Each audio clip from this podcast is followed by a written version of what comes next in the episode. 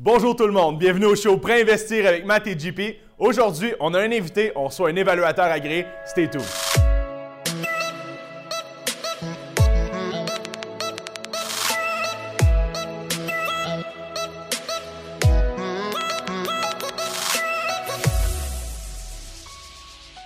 Bonjour tout le monde, bienvenue au show Pré-investir avec Matt et JP.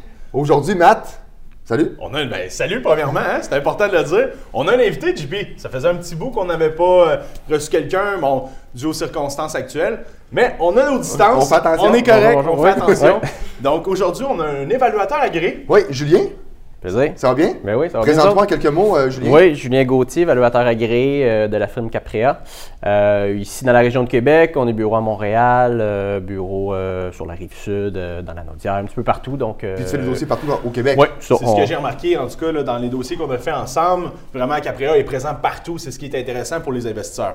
Euh, donc, on peut mettre en matière euh, d'entrée de jeu l'importance d'un rapport d'évaluation dans un financement commercial. hein, JP, je pense qu'au niveau de la SCHL, tu peux peut-être parler de ce côté-là. Je vais parler du conventionnel. OK, SCHL, pour les 5 et 6 logements, 100% des dossiers, ça prend un rapport d'évaluation. C'est une exigence, de la SCHL. Donc, euh, vous devez faire appel à un évaluateur pour envoyer le dossier à la SCHL. Pour le conventionnel, Pour le conventionnel, c'est à tous les coûts euh, que les prêteurs vont demander un rapport d'évaluation. Donc, il- même si on a un immeuble de 12 unités, 15 unités, le rapport d'évaluation est une source d'information très importante pour les prêteurs. C'est une valeur, bon, la JVM, la juste valeur marchande sur le marché. Et c'est entre autres pourquoi on a vu l'importance d'inviter Julien aujourd'hui, parce Oui. qu'on en a besoin au quotidien de notre Puis côté. pourquoi ils demandent ça? C'est qu'un 5 et 6 logements SCHL, le financement est de 85% du plus bas entre valeur économique et valeur marchande et prix d'achat si c'est un achat.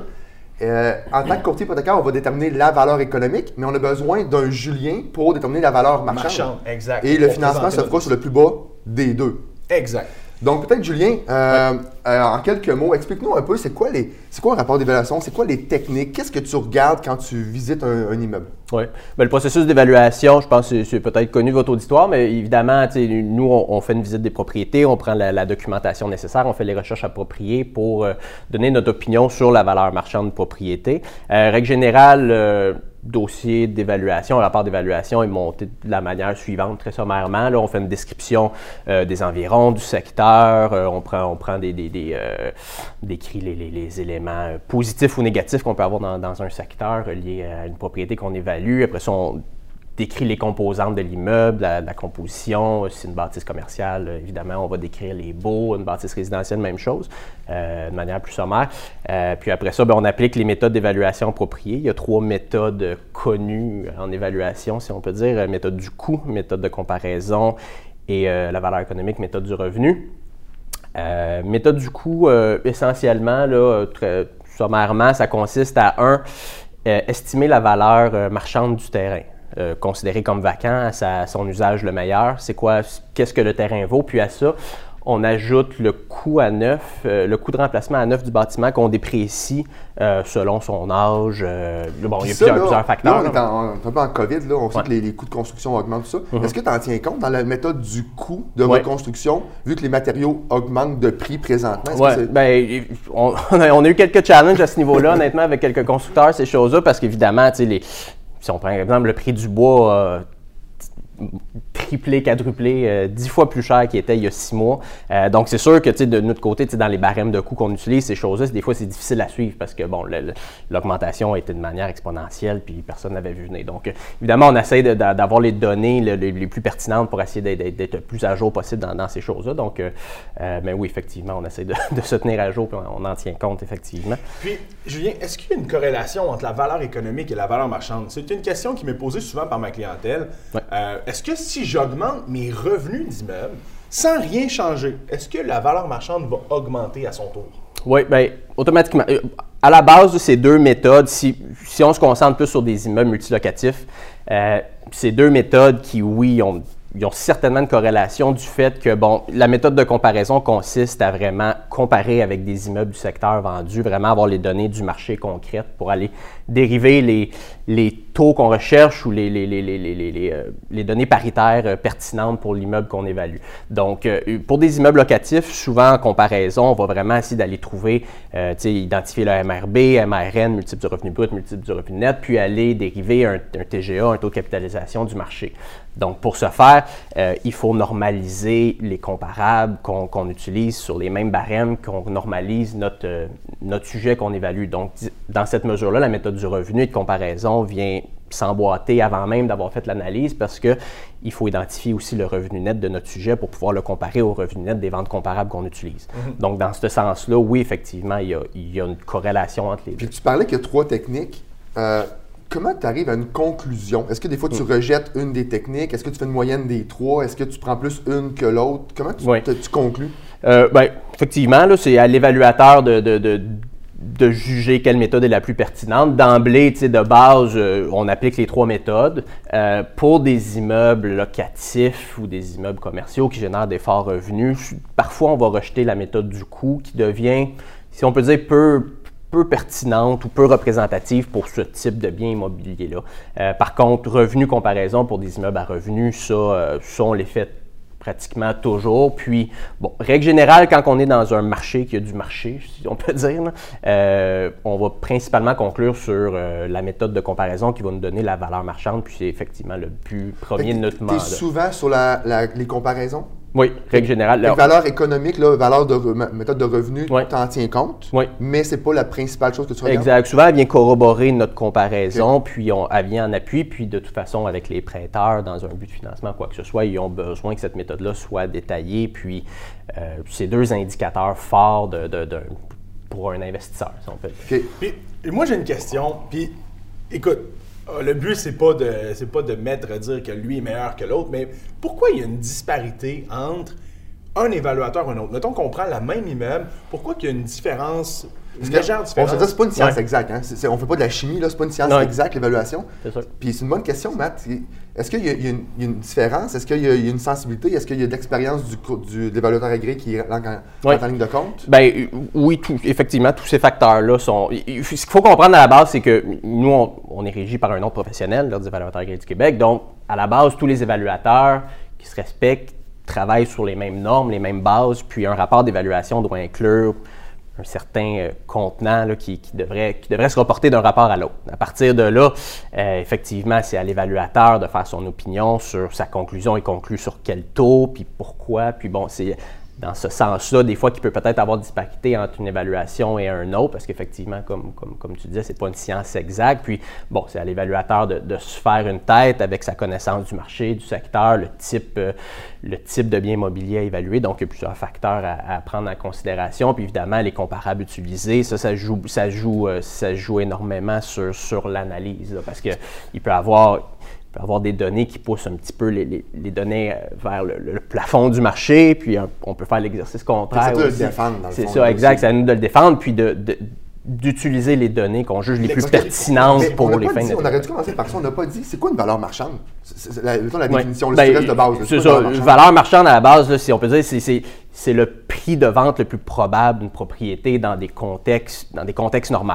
Euh, que bon, acheteur, vendeur agit euh, pour euh, avoir le, meilleur deal possible dans des, dans des conditions de marché standard, qu'il n'y a, a, pas de partie liée. tu vois, toi, valeur marchande, c'est le, prix qui devrait se vendre l'immeuble dans l'état actuel. Nous, valeur économique, c'est plus que l'immeuble peut supporter au niveau des revenus, dépenses. Et c'est pour ça que tu disais tantôt qu'il y a une corrélation, mais c'est pas. Puis on peut parler de Québec, Montréal, différents secteurs ou, même en région. Mm-hmm. Qu'est-ce que tu vois, Julien? Est-ce que les valeurs économiques sont au-dessus? Parce que les, les taux ont baissé.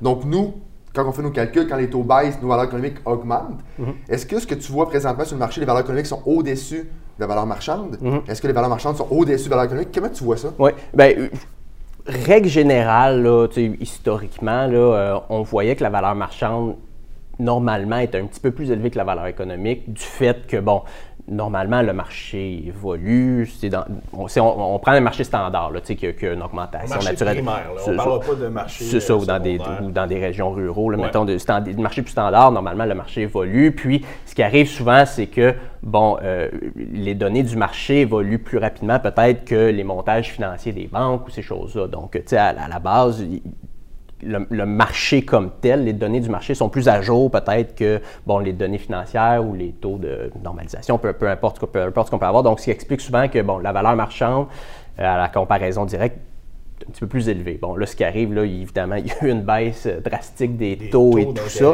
Qui fait en sorte que les valeurs économiques sont bloquées par d'autres enjeux. Donc, Exact. C'est ce qui arrive. Puis bon, effectivement, dans certains cas, dans certains marchés, dans des immeubles, si on peut dire optimisés ou qui génèrent des, bons revenus, qui sont bien gérés, euh, effectivement, là, on arrive à des valeurs économiques euh, qui sont légèrement plus hautes que les valeurs marchandes, mais ça tend à se rattraper au niveau, au niveau des, des, des ventes puis Là, Julien vient de m'ouvrir une porte parce qu'il parle d'optimisation. Puis ça, c'est quelque chose que nos, nos auditeurs aiment parler parce qu'on a des auditeurs qui font de la grosse optimisation.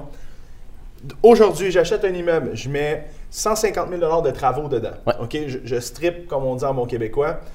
Je vais te voir. Est-ce que mhm. tu vas ajuster les taxes à la hausse pour une. Les taxes municipales. Les taxes municipales à la hausse futurement parce que tu le sais que la ville va dire écoute, euh, mhm. tu viens de faire 150 000, ton immeuble vaut plus ça. Est-ce que vous le prévoyez pour les clients? Est-ce que ça peut affecter la valeur? Euh? Oui, effectivement. Ben, toujours un petit peu un challenge, je dirais, le niveau de taxation, parce que, bon, dans certains cas, on voit qu'il y a des rénovations, dépendamment de la municipalité, ou est-ce qu'il y a des demandes de permis, est-ce qu'il n'y en a pas, ces choses-là.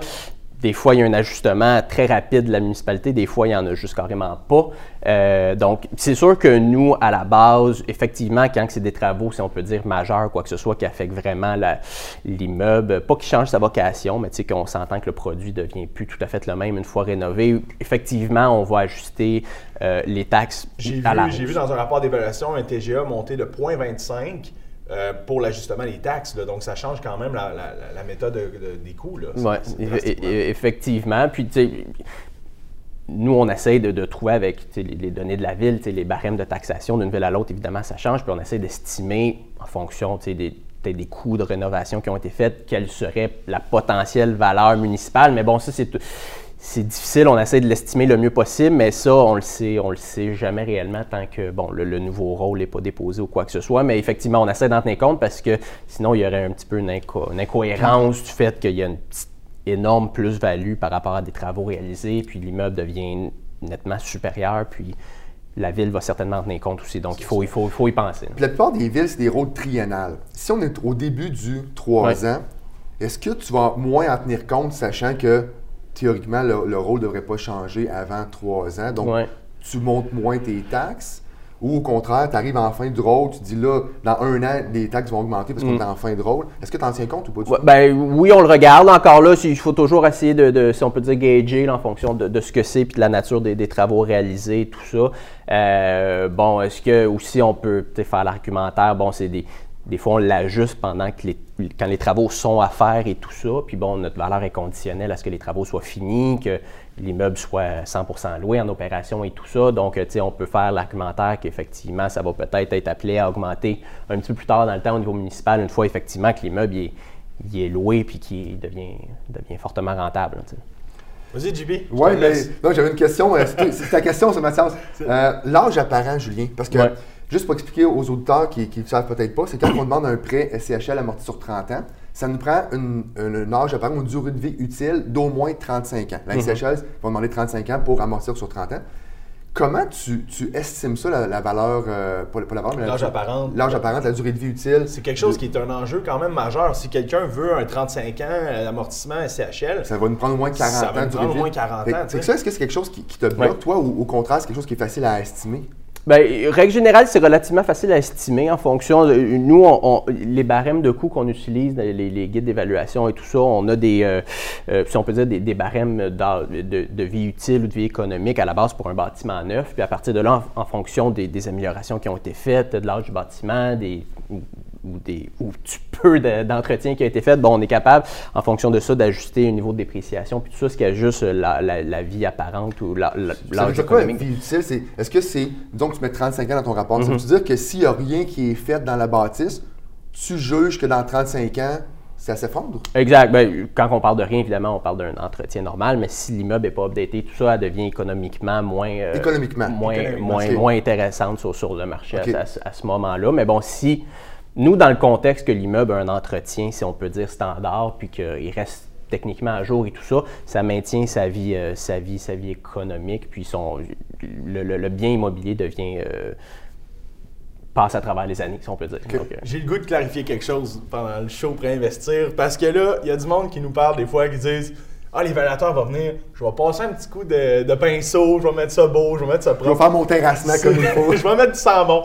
Ouais. Qu'est-ce que t'en penses de ça? Ouais, c'est sûr que tu sais, on n'est pas on n'est pas courtier si on peut dire. là. Le but c'est pas c'est pas de vendre la propriété quand nous on passe sur, euh, sur les lieux. Donc euh, nous ce qui est important, ben, au niveau des, des travaux peut-être plus cosmétiques, tu sais, faire de la peinture, de la brique extérieure ou peu importe, là, tu sais, mettre ça mettre ça beau.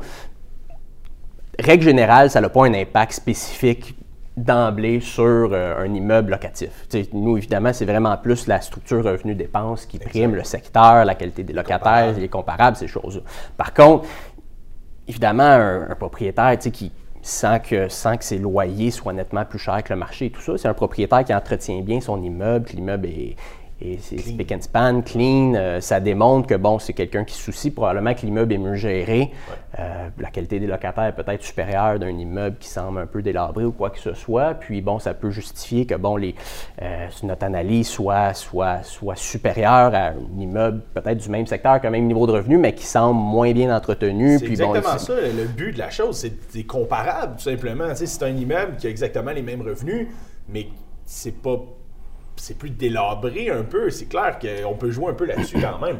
Mais on vous dit pas d'aller chercher une pot de peinture chez Rona et commencer à repeinturer l'air commune. C'est pas ça qu'on dit, mais. Non. c'est- ça, Exact, ouais, mais ça c'est ça, mais un ça démontre, ça démontre une règle générale, l'entretien général du bâtiment, sans qu'évidemment, tu sais, ça soit, comme disait tantôt, strippé à grandeur puis refait. Mais tu sais, si, un- si on voit que l'immeuble est bien, bien entretenu, puis tout ça, ça, ça peut nous donner une bonne indication justement que la, la gestion Puis là, est bien faite. tu, par- tu parles de stripper, puis c'est- c'est intéressant. C'est un peu la mode, hein, optimiser les Ouais. immeubles puis tout ça. Comment tu détermines une valeur future? Le propriétaire qui dit Julien, évalue-moi mon immeuble aujourd'hui, il Mhm. vaut combien? Je vais faire ça, je vais faire la conversion de chauffage, je vais rentrer Wi-Fi, je vais faire ci, je vais faire ça. Comment tu fais pour déterminer une valeur future? Mm. Bon, ben oui, effectivement, là, c'est des cas qu'on voit, qu'on voit souvent. C'est effectivement pas, pas la mode, mais bon, le marché il est tellement fort puis il C'est est que le parc intéressant. locatif au complet est quand même un peu plus désuet, donc euh, on, doit, on doit mettre un peu d'amour dans ce parc-là. Exact, exact. Puis ça, je pense que c'est- globalement bien. là. Exact. Euh, puis bon, à la base, nous, on, pour, pour une valeur future ou après travaux, quoi que ce soit, évidemment, euh, nous, à partir du moment qu'on s'entend avec le client, bon, on fait tel, tel, tel travaux, c'est comme ça que ça va être fait et tout ça, euh, ben nous, on enligne notre analyse dans ce sens-là. C'est décrit dans le rapport. Euh, après ça, évidemment, si on a un estimé des coûts, encore mieux, ces choses-là. Mais bon, il faut quand même avoir un plan de match sur qu'est-ce qui va être fait. Pas juste dire... euh, qu'est-ce que ça peut valoir? Il faut savoir, parce que ça peut, ça peut être variable, quel genre de rénovation, quel genre de qualité qui va être mis, ces choses-là. Donc, à partir du moment qu'on s'enligne sur quelque chose, un produit futur, ben là, à partir, on base notre analyse là-dessus. Puis la première chose dans ces contextes-là, euh, on fait une analyse de la valeur locative potentielle. C'est vraiment ça qui va dicter la valeur future. Euh, donc, euh, on... Donc, ce que tu me dis, c'est que, disons qu'on fait la toiture, on ne pourra pas nécessairement augmenter les revenus parce que la toiture est faite. Est-ce que la, la, la bâtisse prend de la valeur pareille? Euh, ben, oui, en général, oui, évidemment. Comme, comme on parlait tantôt, l'âge apparent de l'immeuble devient amélioré, la qualité globale du bâtiment devient améliorée. Effectivement, ça ne justifie pas qu'il va y avoir une augmentation de 12 piastres par logement par mois. de- de Donc, ta technique, ta technique Mais- des revenus ne sera pas augmentée, ta technique comparable pourrait Ouais, être augmentée. exact, c'est ça. Donc, euh, c'est ça, exact. L'âge de la condition de l'immeuble peut, peut- peut venir jouer, puis ça peut avoir une petite, une petite variante à, à ce niveau-là. Euh, puis bon, si on revient tu sais, pour l'analyse euh, l'analyse projetée là, de- de- d'une d'une bâtisse euh, qui a besoin de rénovation, ben, on fait l'analyse de la valeur locative, puis à partir de là, ben, on va chercher des comparables qui, on juge, sont le plus pertinents, ce que l'immeuble va avoir l'air euh, après, euh, après rénovation. Puis bon, on base notre analyse comme ça, puis évidemment, ben là, c'est conditionnel à certains trucs, là, on s'entend que les, Ça m'amène à quelque chose d'intéressant, puis on peut euh, mettre en contexte un peu notre métier, JP, qui est, en fait, quand on fait un financement en conventionnel, on est capable aussi de, de- tu sais, quand nos clients arrivent avec un plan de match, puis ils nous disent, gars Mathias ou gars JP, voici ce que je vais faire dans un Excel, c'est beau, c'est propre, c'est facile à expliquer aux banquiers, ben Julien en profite de ça parce qu'au final, c'est bien expliqué, c'est bien clair. Donc, lui, de son côté, peut faire son analyse. Mais nous, de notre, côté, aussi, c'est important. Parce que quand on présente le dossier à la banque, ils sont pas mal plus en confiance de voir un client qui sait où il s'en va, qui a une belle ligne directrice. Puis on peut même, des fois, enregistrer des hypothèques plus hautes jour J à la transaction, ce qui fait en sorte qu'on ne sera pas obligé de repasser sur le notaire. Puis ça peut être intéressant pour les clients d'avoir cette, euh, cette utilisation-là de, cette stratégie-là. Effectivement. Puis concrètement, Julien, quand tu fais un rapport valeur future, valeur potentielle, je pense dans ton rapport, tu marques valeur potentielle. Oui. Comment tu transformes ça en valeur actuelle? C'est une fois que les travaux sont terminés, Oui. le client te rappelle? Oui, exact. Ben, règle générale, les prêteurs, là, c'est, un petit peu du cas par cas, là, mais tu sais, règle générale, les prêteurs, une fois qu'ils ont un rapport d'évaluation sur des travaux à faire ou une nouvelle construction, peu importe ça peut être quoi, vont demander, ils vont faire des déboursés progressifs selon l'avancement des travaux et tout ça. Donc, nous, on continue le mandat à travers ça. C'est nous qui passons sur les lieux constater euh, soit l'avancement du travaux, des travaux, soit ou que si les travaux sont bel et bien 100% terminés. À ce moment-là, nous, on, on fait un- une lettre, une lettre de, confirmation de fin de travaux. À partir de là, les fonds peuvent être déboursés, ces choses-là. Ou sinon, ben, une fois les travaux terminés, on refait simplement une mise à jour euh, de notre rapport euh, projeté dans le temps pour le remettre à jour en date d'aujourd'hui selon, euh, on a fait une projection des loyers, mais selon effectivement les, les- les- revenus dépenses en place une fois l'immeuble euh, en opération. Là. Tu me fais penser à quelque chose, c'était pas prévu, euh, Julien, mais euh, on va improviser un petit peu. Je te lance une question qui n'était pas prévue. Euh, quand le, le client a un rapport d'évaluation, disons, qui date de deux ans, Oui. la banque va dire c'est pas assez récent, ça prendrait quelque chose de plus récent. Toi, est-ce qu'il y a une partie du travail qui est déjà faite, puis tu fais une mise à jour, ou au contraire, les comparables que tu as pris il y a deux ans ne sont plus des comparables, sont trop vieux. Est-ce Mhm. que tu recommences un nouveau rapport? Ouais, ben oui, règle générale, on, on refait le processus de, de A à Z. Il faut repasser, faire une visite des lieux. À l'intérieur de six mois, si on sait que rien n'a changé, le contexte est pareil, il n'y a pas eu de changement dans l'immeuble, quoi que ce soit, souvent, on ne va pas refaire une visite complète de l'immeuble. On fera peut-être un petit tour extérieur, euh, juste valider que tout est techniquement en place, comme, on, avait établi dans le, rapport, euh, dans le rapport initial. Mais quand ça fait plus de six mois, un an, deux ans, effectivement, on refait le processus au complet. On certaines données de base là, qui peuvent être euh, qui se reportées d'un rapport à l'autre. On a les superficies de pas avoir changé. Euh, mais sinon, on refait quand même une visite des lieux, euh, on remonte le dossier, puis on, on remet à jour vraiment tout. On refait l'avant- les, les- les recherches de comparables. C'est règle générale, on essaie toujours de prendre les comparables les plus récentes, les plus pertinentes au moment même de notre évaluation. C'est là que ça devient peut-être plus, plus ambigu, d'ajuster dans le temps des choses qui sont passées vraiment pour le ramener en date d'aujourd'hui. Donc, on essaie vraiment de refaire le- l'évaluation au complet pour le mettre en date précise de notre. Puis JP, tu m'ouvres une porte. L'importance d'un rapport d'évaluation, le moment qu'on doit faire le rapport d'évaluation, puis on doit le dire, c'est le plus rapidement possible. Hein, on le sait, dans un dossier de financement, notre enjeu, c'est rassembler la documentation et souvent, ce qui reste à, avoir, c'est le rapport d'évaluation. On a un certain délai. Donc, le plus rapidement possible que vous pouvez appeler Caprea, vous pouvez appeler un- votre évaluateur, mieux c'est parce qu'au final, on va avoir le rapport en même temps de finaliser le document. On va tout avoir, on va pouvoir envoyer ça soit à la SCHL ou en conventionnel. Puis, Mathias, un des points importants de travailler, quand le courtier hypothécaire et l'évaluateur travaillent main dans la main, c'est souvent les mêmes documents. Tu as besoin des beaux. J'ai Ouais. les ai, les beaux déjà. Le client qui fait affaire avec nous et, disons, Capria, qu'on travaille souvent ensemble, tu vas me demander souvent les documents. As-tu les beaux? Mhm. As-tu le certificat de localisation? J'ai déjà tout ça. Donc, le client, on vient décharger le client d'une de partie de la job. Exact. Donc, euh, nous, on a déjà euh, pas mal tout. On envoie à Julien et on se parle souvent. Julien, dans nos dossiers, là, on, Ouais. on se parle souvent. Tu arrives à combien valeur marchande? J'arrive à ça. Ah, ma valeur économique est à ça. On, on discute. Mhm. Donc, c'est- c'est intéressant que, que les acteurs du, du dossier travaillent ensemble. Exact. Puis ça, nous, effectivement, ça facilite dans une certaine mesure notre travail, avoir tout centralisé à la même place, les documents pertinents, vous savez ce qu'on fait, on sait un peu ce que vous faites aussi. Donc, euh, on on est tous un peu sur la même longueur d'onde, puis on travaille, on, travaille, on travaille les mêmes choses, les mêmes chiffres. C'est arrivé, moi, des dossiers dans le passé que, bon, euh, banquier avait certains, certains beaux, puis moi, j'en avais des différents. Donc, euh, c'est sûr que là, ça, ça part mal, un dossier de financement. Ouais. Ça, ça, c'est un, bon point. Ça, ça arrive des fois. hein, le, le client nous envoie un rent roll ou nous envoie des beaux. Je regarde le rapport d'évaluation, puis c'est pas les mêmes chiffres. Pas la même chose. Là, tu dis, attends une minute, là, j'ai- pas les mêmes Ouais. revenus Il y a banquiers Une au chance bout. qu'il y a là. une due diligence située de notre côté. Fait chance, on, que- fait, on est rigoureux là-dessus. On a des adjoints, euh, adjointes à, Laval qui, qui repassent le dossier. On a nous qui repassent le dossier. Donc, euh, Ça arrive souvent, Julien, comment ça, tu as 50 000 de revenus, je n'ai 43 000. Ah, mais j'ai reçu des beaux. Ah, mais on n'a pas les mêmes beaux. Là, Non, Là, on exact. Donc, euh, ouais, effectivement. Donc, euh, ouais, mais non, mais effectivement, là, je pense que c'est- c'est un bon, bon écosystème, là, si on peut dire, avoir un peu tout centralisé. euh, tout le monde travaille avec les mêmes documents, puis ça s'échange rapidement, puis tout ça. Donc, euh, c'est dans un but aussi que ça, ça se passe rapidement parce que c'est.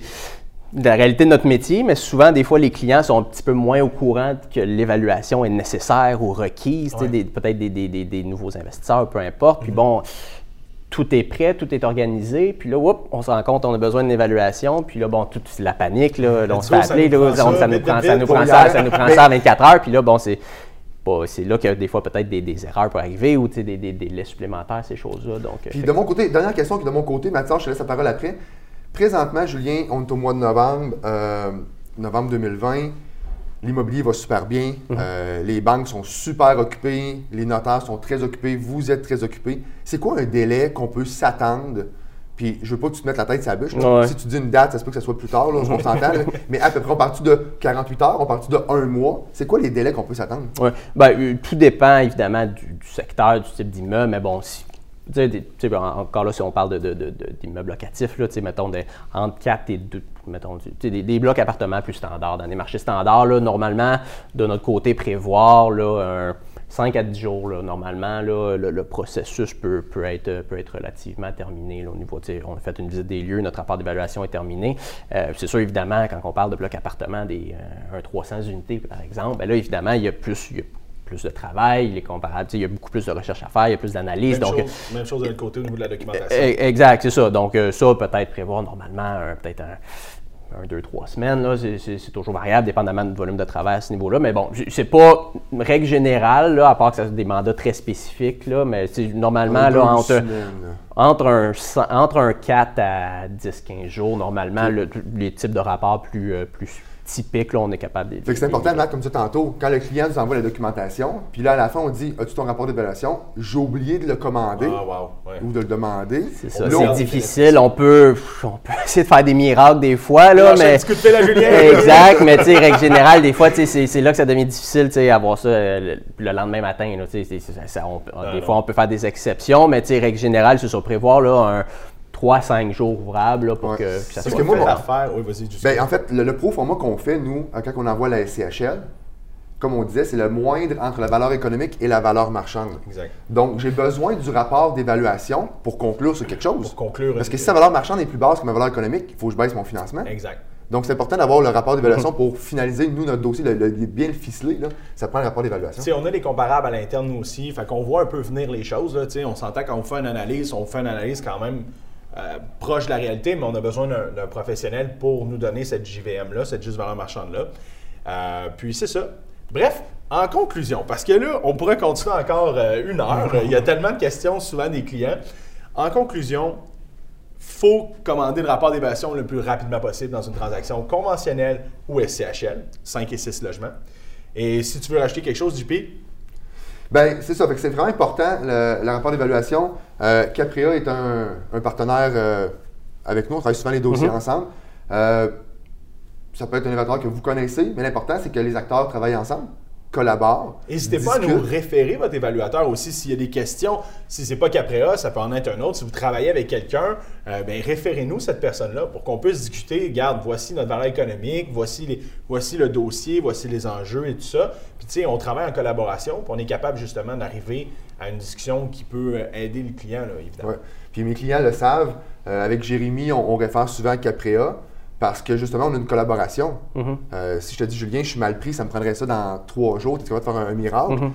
Je peux pas faire ça à chaque fois. Non, mais, mais ça arrive mais, de temps en temps, euh, tu mais oui, écoute. JP, euh, je suis occupé, mais ok, c'est beau, je le mets sur le dessus de la pile, celui-là, t'es Ouais. mal pris. Fait que c'est le fun d'avoir une collaboration comme ça. faut pas oublier Exact. une chose, Caprea est connu dans le domaine. On réfère plusieurs évaluateurs, mais souvent Caprea ressort du lot. Oui. Moi, j'en réfère toujours trois. Je pense que toi aussi, tu en réfères toujours trois. Notre ordre déontologique nous l'oblige. Par contre, Caprea est connu dans le monde du multilogement. Donc, quand on réfère Caprea, ça, ça ressort beaucoup. Là. Effectivement. Surtout Ben, que tu couvres le Québec au complet. Oui, exactement. Ben oui, notre équipe, comme je l'expliquais au début, on est vraiment un peu éparpillé à, à gauche puis à droite. Donc, euh, on essaye vraiment de desservir euh, le, le- le plus grand secteur Ça, c'est fun, dans on a des, dossier dans, des délais, dans des délais intéressants. C'est surtout c'est souvent ça le, le nerf de la guerre, là, si on peut dire. là. Puis on a un dossier ensemble présentement, Julien, au lac Mégantic. C'est le fun, tu m'as dit, oui, je couvre le lac Mégantic, je connais le Mm. marché. Euh, tandis qu'il y en a qui ne couvrent pas certaines régions. Fait que, Québec ou Montréal. c'est le fun d'avoir une compagnie qui couvre tous les secteurs. mais on, on essaie dans, dans la mesure du possible. De toute façon, on, on vous tient au courant de ce qu'on peut faire, ce qu'on peut pas faire. Puis, évidemment, on peut avoir- Je donne un exemple, on a fait un dossier spécifique à Bécomo, on en a fait un en Gaspésie. Évidemment, c'est pas des. Ça, tu te déplaces dans ce temps-là? Ben oui, oui, c'est- ça fait partie, ça fait partie d'un mandat d'évaluation. Il faut se déplacer. Ouais, t'as des bons pneus d'hiver. Ouais, c'est pas, pas- pas toujours l'évaluateur gré comme tel qui se déplace, Ouais, mais un membre de l'équipe, ça, prend vraiment quelqu'un euh, quelqu'un de l'équipe Parce qui, se déplace. peux, euh, on voulait conclure, là, mais j'ai plein de questions qui me popent dans la tête.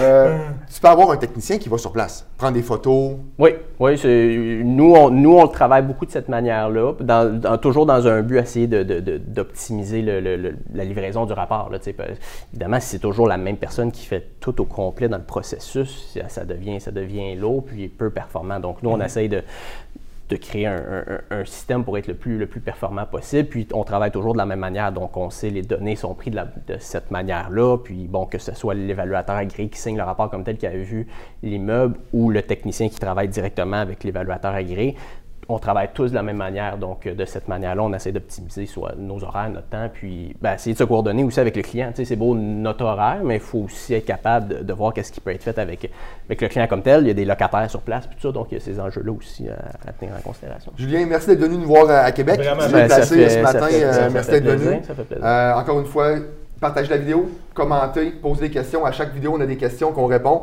Mathias, il est souvent plus vite que moi pour répondre. Euh, mais posez vos questions, ça nous fait plaisir. C'est des, des sujets que vous voulez qu'on traite. Allez-y. Euh, on aime ça avoir des invités, donc on va peut-être euh, répéter l'expérience avec d'autres invités Ouais. dans le futur. N'hésitez pas à nous appeler si vous avez un financement. N'hésitez pas d'appeler Caprea si vous avez une évaluation. Merci d'avoir écouté et à la prochaine.